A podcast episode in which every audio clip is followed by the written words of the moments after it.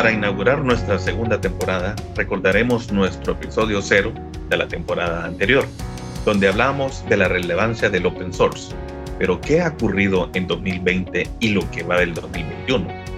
Les cuento a todos nuestros suscriptores que la pandemia vino a fortalecer el uso del open source alrededor del mundo, y América Latina no ha sido la excepción.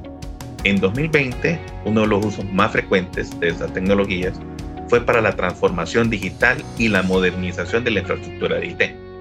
Estos datos los hemos recolectado de estudios globales que condujo el fabricante del sombrero con casi 1.500 decisores de IT alrededor del mundo en 2020. Con 90% de los líderes de IT ocupando open source actualmente, definitivamente está más fuerte que nunca. Soy Juan Ramón Fermán, gerente regional de arquitectura y soluciones para Datum Redsoft. Sean todos bienvenidos a este episodio Innovando con Open Source Empresarial. Con un 72% de proyección de crecimiento, los contenedores son uno de los rubros que debemos de tener en la mira, pues apoya la agilidad en temas de desarrollo, en temas de eh, integraciones que tradicionalmente ha sido uno de los retos más difíciles para las empresas pero también está teniendo auge en tecnologías de tendencia como Machine Learning e inteligencia artificial. Si a esto le sumamos la modernización de infraestructura, el cual también es un uso muy frecuente hoy en día del open source, es aquí donde el sistema operativo Linux es una piedra angular y tenemos al menos dos tecnologías de las cuales podemos aprovechar a nuestro invitado de hoy. Este día nos acompaña Luis González, líder de arquitectura para Andino y Centroamérica de Red Hat, cuenta con una larga trayectoria en tecnologías open source.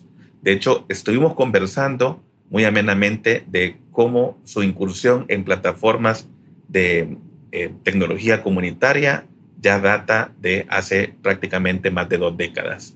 Así que él ha contribuido en la formación de muchos grupos para poder ir fomentando el uso de open source en lo que es Latinoamérica. Bienvenido Luis, es un gusto tenerte con nosotros. No, Juan Ramón, muchísimas gracias, el gusto es mío, muy agradecido de la invitación y bueno, primero esperando que tanto tú como tu familia y equipo se encuentren bien de salud. Muchísimas gracias. Luis, sabemos que es muy importante en nuestra, actualizar, en nuestra actualidad poder automatizar diferentes tareas.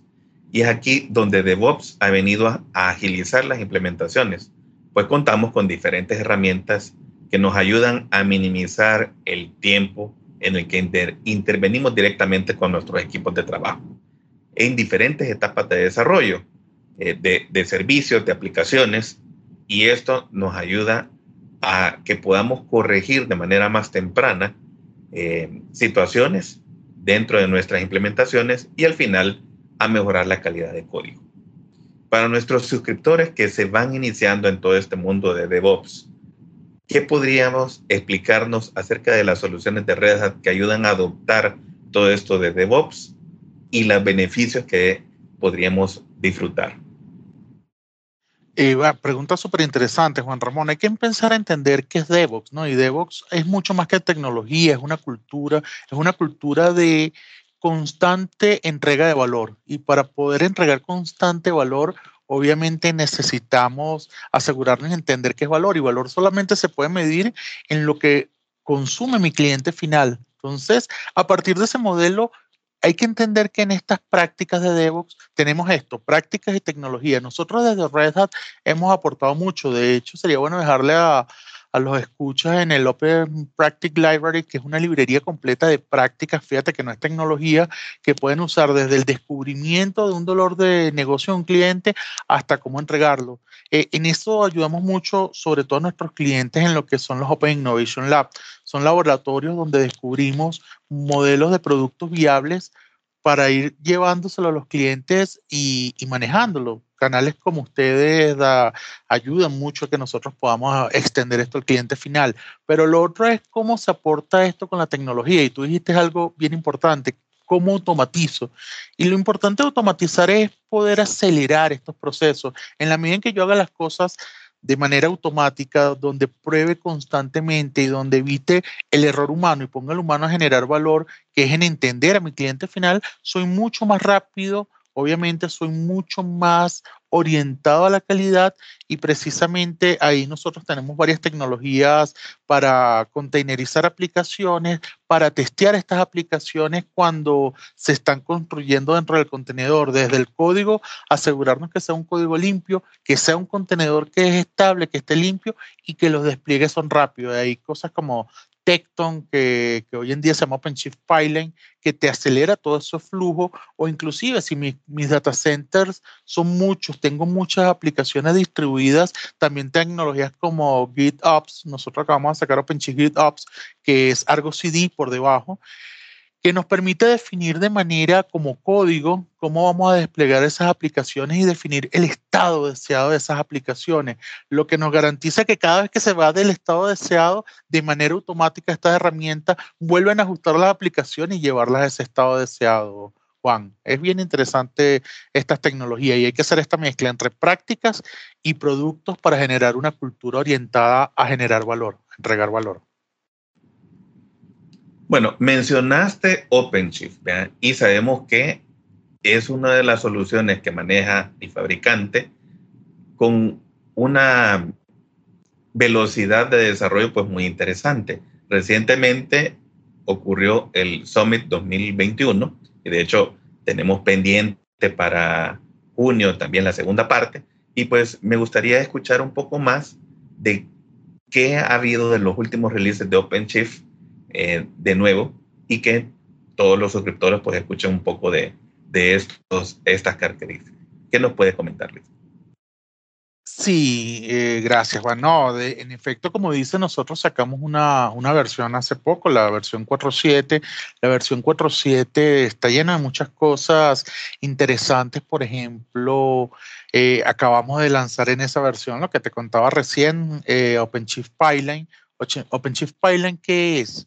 Es una capacidad completa para yo poder generar en tecnologías basadas en Kubernetes, en tecnologías basadas en OpenShift, todos mis pipelines de desarrollo para que un usuario que sea desarrollador tenga en su misma consola la vista no solamente de su código, sino de cómo se está ejecutando sus pipelines en una única visual concentrada. Ya esto salió de Test Preview, que estaba en la versión anterior, a la versión soportada. También sacamos eh, OpenShift GitOps, que no solamente nos ayuda a desplegar una aplicación, sino nos ayuda a desplegar múltiples data centers, definir estados deseados y con Argo CD poder crear todos estos artefactos que me garanticen que mi aplicación y mi infraestructura se encuentran en el estado deseado para correr mis aplicaciones. Eso es por mencionarte solo dos. Hay cosas que hemos extendido el soporte, por ejemplo, el soporte para contenedores de Windows no, lo hemos llevado mucho más allá. Nosotros hicimos un primer anuncio por allí en el 2020, pero hoy en día lo hemos llevado a más plataformas. Hoy en día tú puedes agarrar aplicaciones que fueron construidas ya no para contenedores en Linux, sino aplicaciones un poco más tradicionales que son hechas para Windows, un Internet Information Server, y esta aplicación ponerla a correr dentro de una plataforma en OpenShift. esto la puedes tener en en un Azure, la puedes tener en una AWS y ahí vas a estar corriendo tus aplicaciones y estas aplicaciones obviamente van a estar con todo el soporte del ecosistema de Red Hat y el ecosistema de, Microsoft para trabajar en conjunto estas, estas soluciones. Y, y, y son interesantes también hablar un poco de cómo hemos extendido el concepto de los operadores. Yo creo que los operadores es algo que no debemos dejar de hablar eh, eso nació obviamente con OpenShift 4, pero en la medida en que hemos ido avanzando de versión en versión, se ha ido mejorando el soporte de operadores, entendiendo operadores como esa capacidad de desplegar cosas muy rápidamente y de mantenerlas al día muy rápidamente. Si hoy en día tú quieres desplegar una base de datos de un fabricante empresarial como un Enterprise DB, puedes tener un operador y ese operador te despliega esa carga en OpenShift puedes todos estos productos que hemos hablado, estos componentes que hemos hablado, como Tecton, que es Python, o Gitbox, que es eh, el text preview que salió de Argo CD, lo puedes desplegar muy sencillo como operador y mantenerlo al día. Entonces, hoy en día OpenShift no solamente es un producto completo, listo para correr en cualquier nube, en el on-premise y en las diferentes nubes públicas, sino que hemos extendido para mejorarle la experiencia del desarrollador obviamente asegurándole toda esta capacidad de hacer sus pipelines, pero también para extender y mejorar la experiencia del operador con todos estos temas de operator para hacer mucho más sencillo mantener y desplegar software dentro de la plataforma. Es crear una verdadera experiencia de plataforma como servicio para los clientes finales, Juan. Me gusta lo que nos estás contando, Luis. Realmente el tema de Windows Containers, estadísticamente todavía no le gana a Linux Containers. ¿eh? Creo que todavía tiene la mayor parte del pastel los contenedores de Linux, pero el poder tener una sola plataforma en donde yo pueda eh, coexistir la parte esta de contenedores de Linux con contenedores de, Windows y también si a eso le sumamos OpenShift Virtualization, ya que en donde ya podemos también tener virtuales tradicionales, eh, creo que tenemos una solución muy sólida con OpenShift. Y mencionaste también por ahí algunos proveedores de nube pública. Y de hecho, déjame contarte de que según este estudio que realizó Red Hat en, en 2020, ya hoy en día más del 50% de los líderes están ya sea con nube privada, con nube pública en un solo vendor o, por qué no decirlo, en multicloud. Entonces, quiere decir de que definitivamente nube va a ser un aspecto que tenemos que, que considerarlo. Y sé que en el Summit liberaron algunos nuevos servicios gestionados orientados hacia la nube. ¿Qué nos puedes comentar de estos servicios y por qué un evaluador eh, de tecnología lo debe de tener en el roadmap para eh, un futuro cercano? Mire, la pregunta que hace es muy interesante y, hay que entender algo, Juan. La, la, realidad del mundo cambió, la realidad del mundo cambió y, se habla, se inclusive de los cisnes negros, los famosos cisnes negros, estos que supuestamente no existían. En Roma cuando se hablaba de un cisne negro era algo que no podía pasar, que no sucedía. o oh, sorpresa, fuimos a Australia y nos dimos cuenta de que sí existen los cisnes negros y aunque son poco probables, pasan. Lo que estamos viviendo ahorita no es más que uno de tantos cisnes negros que hemos vivido. La pandemia fue un cisne negro, pero también lo fue las Torres Gemelas y, y hemos vivido esto, nos, nos involucra que estamos en unos ambientes totalmente diferentes donde tenemos que cambiar primero la perspectiva de tener siempre al cliente en el foco de nuestra propuesta de valor y tener suficiente velocidad para hacerlo. Obviamente la nube es la base de todo esto, Juan. Cuando tú me dices una analogía muy rápido de, de, cómo es la nube, yo te hago el ejemplo. Estamos pasando de ser el modelo tradicional donde yo iba a un restaurante, así era la eliteante, Haití yo me sentaba en un restaurante, venía el mesero, me daba el menú, yo pedía y a lo mejor en una hora salía algo que no sé si salía como a mí me gustaba. Tenía que probarlo y esperar que me lo trajera. Esto con la nube cambió. Ahora tenemos un self-service donde yo voy y escojo un poquito de Redis, un poquito de Quarkus, este, esta cucharadita de mi contenedor de, de, aplicaciones en Python y la nube me permite ese modelo de autoservicio. Y precisamente extendiendo esas capacidades, no solamente en el on-premise, sino la nube pública, desde, desde Red Hat estamos sacando unas unas opciones que se llaman los application service. Estos application service son cómo extiendo yo la capacidad de los desarrolladores en este nuevo tipo de arquitecturas que están primero orientados a API, muchas de estas arquitecturas, y orientados a eventos, precisamente los offerings que nosotros hemos estado sacando.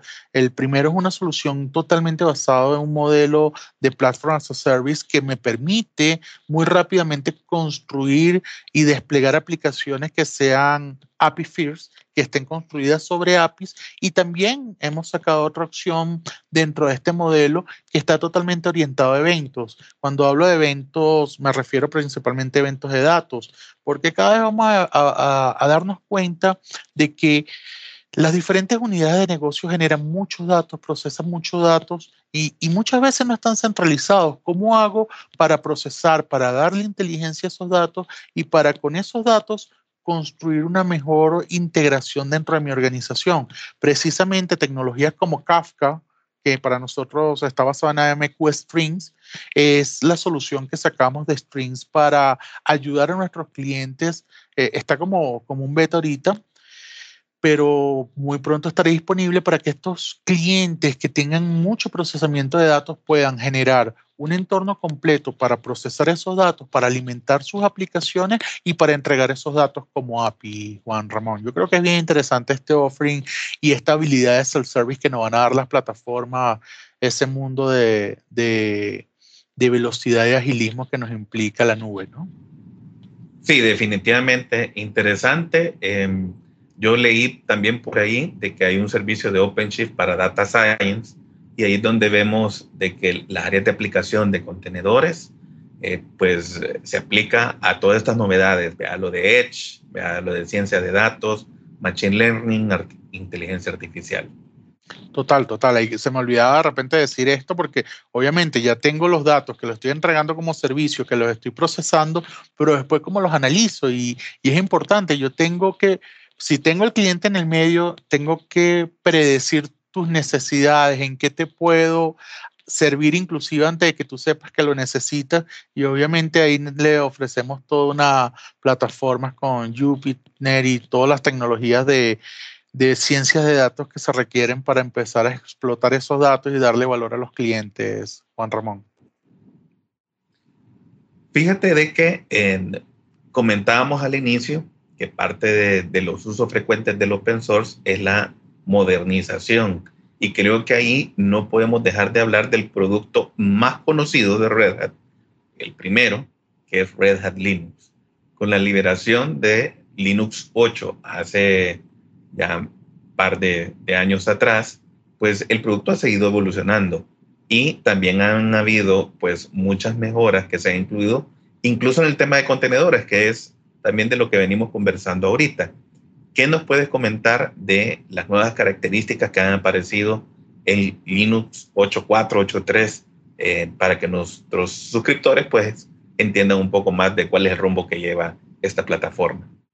Sí, por supuesto, Juan Ramón. Obviamente, cuando nosotros hablamos de Red Enterprise Linux 8.4, estamos hablando del estado de arte de lo que es un sistema operativo de tipo empresarial Linux. Y cuando hablamos de esto, nos vamos a dar cuenta de que qué estamos fomentando y buscando, que sea un sistema operativo universal, realmente darle valor a esa palabra de hybrid cloud hay que entender que ese concepto de hybrid cloud es, yo puedo tener cargas de trabajo en el on-premise, en una virtualización tradicional, en una nube privada, puedo tenerla en las nubes públicas. Hoy en día se nos está poniendo otro escenario nuevo, que es necesito acercar aún más a donde se están generando los datos y procesando los datos eh, el cómputo. Por ejemplo, 5G nos va a traer eso, los autos que se conducen solos, el el self-driving. Entonces, todo ese tipo de carga de trabajo me requiere ahora un nuevo concepto que es el Edge. Entonces, allí es uno de los elementos donde hemos empezado a traer mucho, mucho de ingeniería y muchas de, muchas de las capacidades, eh, Juan Ramón. Por ejemplo, optimizar Red Enterprise Linux para que sea el mejor candidato para que corras tus cargas de trabajo en el Edge, pero en cualquier otra nube también y que sea interoperable. Eso es algo que venimos trabajando con mucha fuerza y en la versión 8.4 hemos colocado templates y profile para optimizar esto. También hay que entender algo, eh, estas cargas de trabajo que están distribuidas tienen que ser seguras, tienen que ser eh, autogestionables. ¿Qué colocamos nosotros? Del conocimiento que tenemos de años y años de trabajar con sistemas operativos Red Enterprise Linux, con Linux, con muchos clientes en diferentes tipos de entornos.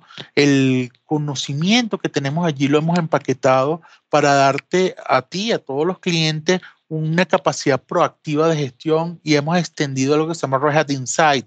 Red Hat Insight es precisamente esa capacidad de proactivamente ver el compliance, el performance, la gestión de mis plataformas y tenerlo en una sola consola y en el caso de que llegase a tener la necesidad de cambiar algo, poderlo hacer de manera automática con tecnologías como Ansible, que terminan automatizándolo. Es como que si te pusiéramos un empleado más muy especializado a trabajar en la empresa, dentro del sistema operativo. Eso es Red Hat Insight, esa capacidad que se extiende.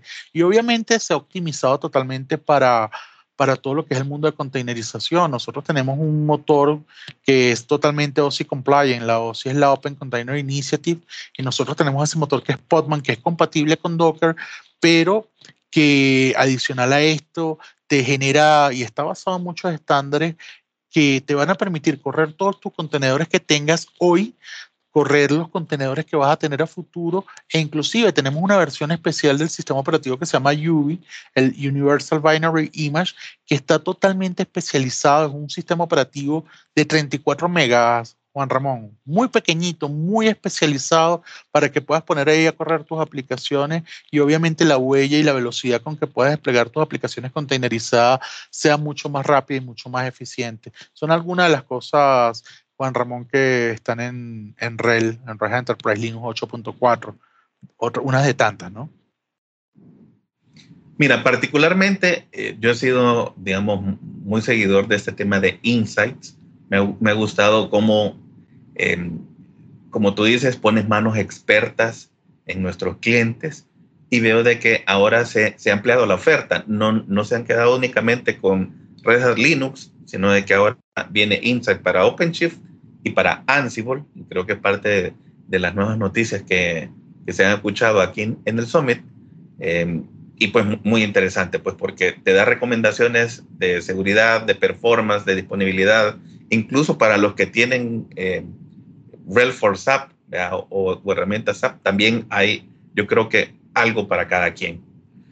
Bueno, lastimosamente se nos ha acabado el tiempo, me ha encantado conversar contigo y quisiera que nos dieras las palabras finales para nuestra audiencia, eh, invitarlos a próximas sesiones, ¿vea? por ahí van a haber muchas más sorpresas.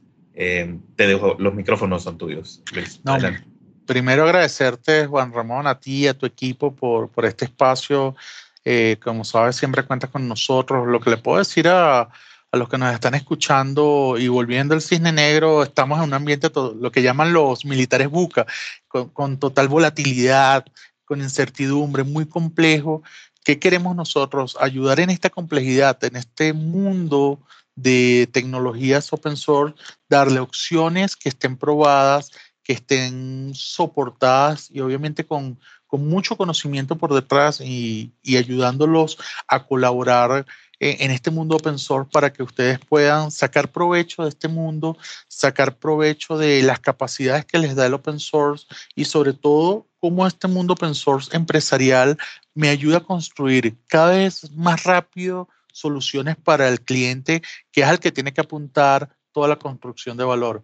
Yo trabajo y creo que lo hemos hablado Juan Ramón, para el cliente de mi cliente. Y eso es importante tenerlo en la mente de que siempre vamos a estar allí para trabajar. Te agradezco mucho el espacio, Juan Ramón.